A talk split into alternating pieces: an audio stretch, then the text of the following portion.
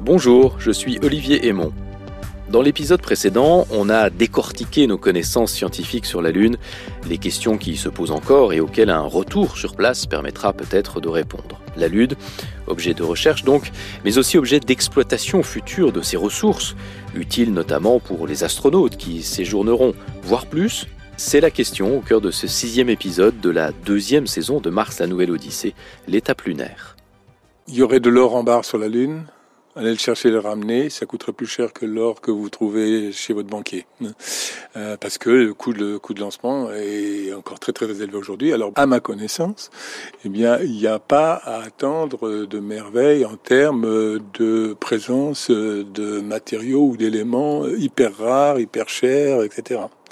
Faire des efforts d'exploitation des ressources locales, c'est bien pour la vie euh, sur place, pour les astronautes, etc. Et pour l'exploration scientifique. Jean-Jacques Favier est ancien astronaute à bord de la navette américaine, mais il est aussi physicien, ingénieur, et donc bien placé pour une revue de détails des ressources disponibles sur la Lune, à commencer par le Soleil. Oui, absolument. Donc, on est dans le système solaire. On est à peu près à la même distance du Soleil que, que la Terre. Donc, les flux sont à peu près les mêmes. Il n'y a pas d'atmosphère autour de la Lune, comme vous savez. Donc, euh, la radiance est encore meilleure. Ça, c'est une source importante d'énergie. Et pour exploiter éventuellement l'environnement. De toute façon, on a besoin d'énergie, donc il va falloir euh, euh, développer euh, des systèmes localement, ce que les Américains appellent le ISRU, In situ Resource Utilization, le régolithe essentiellement. donc le soleil, ça c'est fondamental. Et puis, alors côté sol, régolithe, en fait, la Lune est un morceau de terre qui s'est décroché. Euh, donc la composition moyenne de la Lune, c'est à peu près celle de la Terre. Et euh, donc énormément euh, d'oxyde. D'oxyde de, silicium essentiellement, c'est du sable, comme le sable marin, d'aluminium, de calcium, les trois éléments principaux, les oxydes correspondants, et puis quelques oxydes un peu plus rares, enfin plus intéressants éventuellement, mais enfin ça va pas chercher bien loin, c'est les oxydes de fer, de titane et d'autres éléments du même type. Donc, donc, il ne faut pas imaginer découvrir des, euh, des matériaux ou des, euh, ou des métaux ou, euh, ou des substances chimiques, on va dire, qu'on ne connaîtrait pas et qui révolutionneraient. à l'exception d'une, vous en avez certainement entendu parler, c'est le fameux hélium 3 c'est une ressource très locale qui pourrait avoir euh, un potentiel d'application assez extraordinaire dans le cadre de la fusion nucléaire, qui n'existe quasiment pas sur, euh, sur Terre. Ça pourrait être intéressant, c'est à ma connaissance le seul cas pour lequel des études, je dirais, de rentabilité, bon, à caractère commercial, ont été effectuées mais on n'en est pas encore là, ne serait-ce que parce que, en fait, euh, la fusion, on la maîtrise pas totalement. On la maîtrise pas totalement. Vous avez parlé de sable. Le sable, c'est quelque chose que vous connaissez bien, parce qu'avec du sable, on peut faire des panneaux solaires. Pour finir avec les ressources locales d'abord. Et puis il y a de l'eau quand même.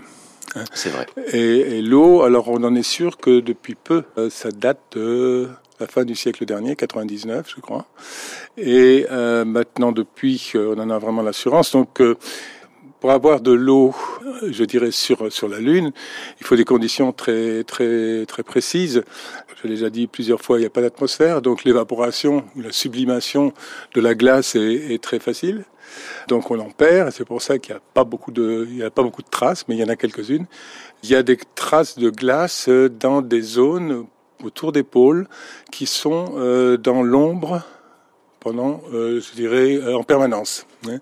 Et euh, ce qui permet de, de conserver, d'avoir des températures locales très basses, et donc de conserver les molécules d'eau sous forme de glace, hein, et donc de pouvoir après penser à les utiliser. C'est notamment pour ça que ce sont ces sites autour du pôle sud qu'on vise pour les premières installations, on va dire. Voilà. Donc, il y en a aussi au, niveau du pôle Nord, mais euh, c'est surtout au niveau du pôle Sud. D'autant qu'au niveau du pôle Sud, vous avez des cratères, donc euh, comme Shackleton, qui sont des cratères très profonds.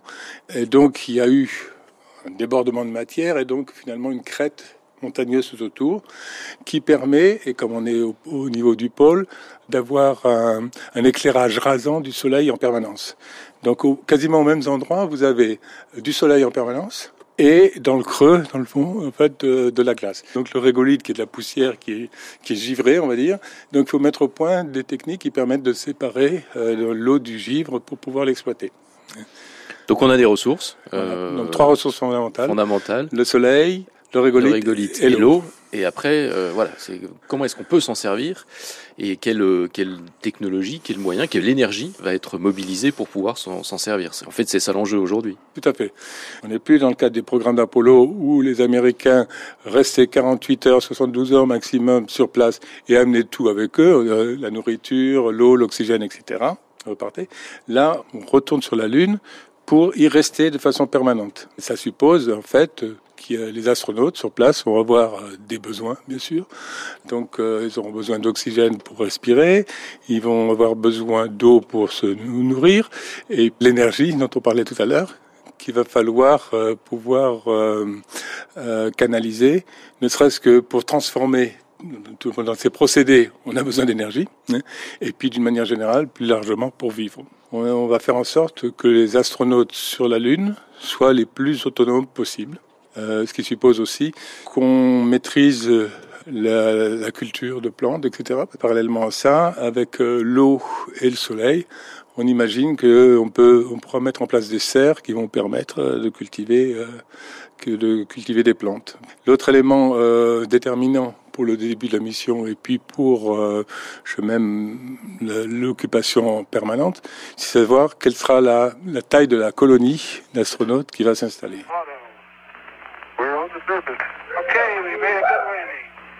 Roger, Antares. 413 plus 10,000. That was a beautiful one. And we're slightly off. Moi, je suis de ceux qui pensent que d'un part, on, retourne, on va retourner sur la Lune pour y rester, pour en faire avant tout euh, une base scientifique, parce que hum, il y a encore énormément de choses à apprendre sur la Lune et à travers la Lune sur la formation du système solaire, donc sur notre planète aussi, euh, etc. Donc il y a vraiment un intérêt évident à avoir une base scientifique euh, sur place. Alors qui dit base scientifique euh, sur place en, en milieu extrême, eh bien, on pense tout de suite à l'Antarctique, au pôle, hein, à Base Concordia, etc. Et moi, ce que je prends comme référence avec mes étudiants pour euh, faire un certain nombre de calculs et puis de, recherches, c'est essayons de voir ce qu'il nous faudrait faire sur la Lune pour avoir un Concordia lunaire. Euh, c'est des, missions de 15 à 20 euh, scientifiques, ingénieurs et techniciens aussi, J'insiste sur l'aspect technicien parce que il va falloir s'occuper de la maintenance de tous ces systèmes. Hein, et donc, euh, on aura besoin d'un technicien électricien, d'un technicien mécanicien, etc.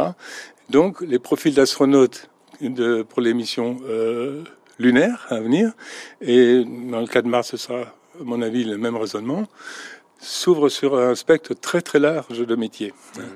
Et ça, je pense que ça peut être encourageant pour les jeunes, pour ceux que euh, la Lune intéresse, fait rêver. Quel que soit leur profil, s'ils apportent une pierre à l'édifice, ils pourraient être euh, candidats. Alors ça veut dire que, par exemple, ces techniciens, ces astronautes techniciens, c'est à eux qu'on va demander, une fois sur place, de euh, pouvoir fabriquer, euh, si on y revient, euh, des panneaux solaires, pouvoir fabriquer des systèmes de fluides pour avoir de l'oxygène, etc., etc. Donc c'est eux qui doivent réfléchir. Est-ce qu'il y a déjà des pistes aujourd'hui? Il y a, dans le cadre de ce qu'on appelle le New Space, la nouvelle approche donc des programmes spatiaux, avec une forte, je dirais, contribution de start-up, etc. Mmh. Une de ces start-up qui s'appelle Mana Electric, qui a comme objectif en fait de faire sur la Lune des panneaux solaires avec les moyens locaux, c'est-à-dire l'énergie du soleil, euh, mais euh, essentiellement le régolithe, c'est-à-dire le sable lunaire, qui est riche en, silice, encore une fois.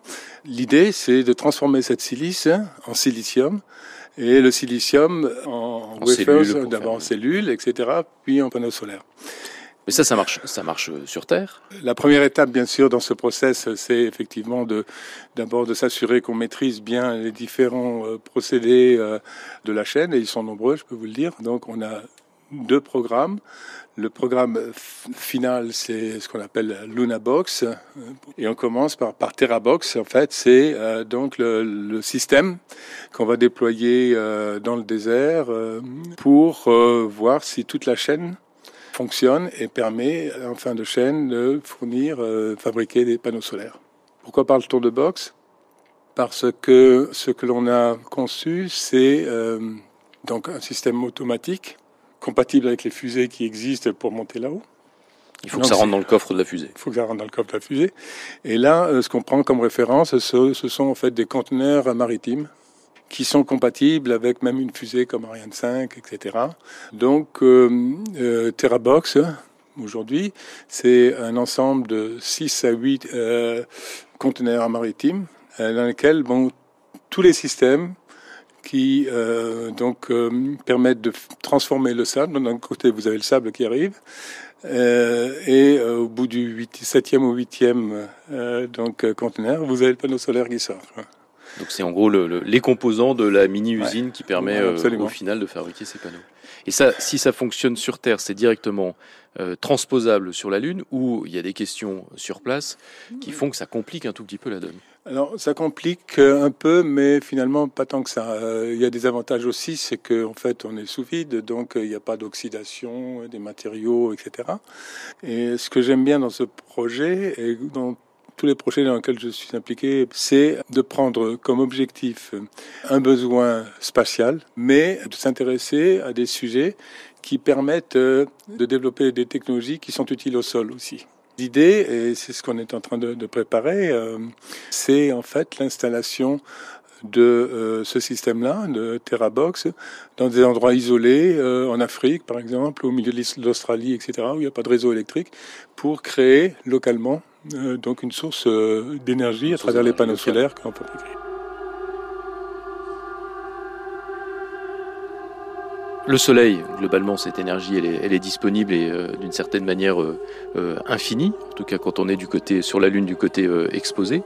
Est-ce que les autres ressources qui sont sur place, on a une idée de la quantité disponible et est-ce que cette quantité correspond à ce qu'on veut euh, exploiter ou ce qu'on imagine devoir exploiter Pour tout ce qui est comme source de matière, euh, le régolithe, euh, bon, il y en a en suffisance parce que bon, bah, c'est toute la surface de, de, la planète, etc. Mais vous avez aussi des gros rochers, des basaltes, donc qui ont à peu près les mêmes compositions. Toujours partant du même principe, ces gens-là sur la Lune devront être le plus autonomes possible.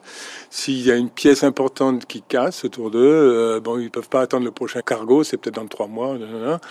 Donc euh, l'idée que j'ai proposée et sur laquelle on travaille aujourd'hui, c'est de créer euh, par fameuse technique d'impression 3D que tout le monde connaît maintenant, de refaire ces objets sur place en simplement téléchargeant le plan de la pièce euh, à refaire et donc en la présentant à cette machine soit en automatique, soit par l'intermédiaire d'un astronaute, de façon à localement être capable de faire exactement la même géométrie et avec ce matériau local.